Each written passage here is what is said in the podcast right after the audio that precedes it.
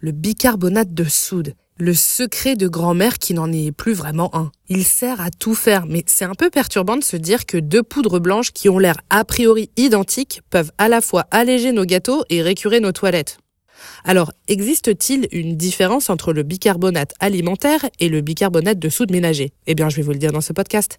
Déjà, dans le bicarbonate de soude, il n'y a pas de soude du tout. Alors ça prête à confusion, mais heureusement parce que la soude est corrosive, elle est au max de l'échelle du pH. C'est un élément dit basique.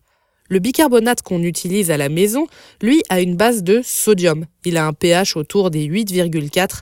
On dit qu'il est alcalin. Que ce soit pour la cuisine ou pour le ménage, la composition chimique des deux produits est la même. C'est grosso modo du sel et du calcaire. Et on le trouve naturellement dans l'eau de mer, par exemple. Et on connaît ses bienfaits depuis longtemps. Dans l'Égypte antique, on se sert du natron, un minéral composé de bicarbonate et de carbonate de sodium.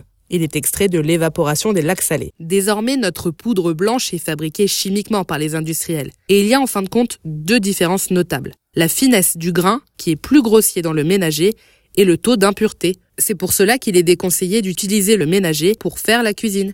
À l'inverse, l'alimentaire peut servir à tout, vraiment tout, c'est assez magique. Mais ce qui nous intéresse ici, c'est son usage en cuisine avec, entre autres, son effet gonflant qui permet de remplacer la levure chimique. Cette levure est elle-même composée de bicarbonate de sodium. Et lorsque cet élément chimique est en contact avec l'humidité, il dégage du dioxyde de carbone et crée des bulles. Il sert à alléger vos préparations, gâteaux, omelettes, il permet même d'attendrir vos viandes. On connaît l'astuce pour laver aussi nos légumes. On a fait ça tout le temps de la pandémie. Mais le bicarbonate permet aussi de conserver leur couleur. Et je vous le dis un peu plus tôt dans ce podcast, il est alcalin c'est-à-dire qu'il permet aussi de rectifier l'acidité des plats.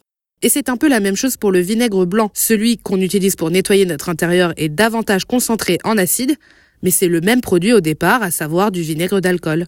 C'est une auditrice de choses à savoir gastronomie qui m'a posé cette question sur l'usage du bicarbonate de soude. Merci à elle. Ça me donne l'occasion de vous remercier, vous tous, d'écouter ce podcast. N'hésitez pas à le partager sur les réseaux et à vous abonner si ce n'est pas déjà fait.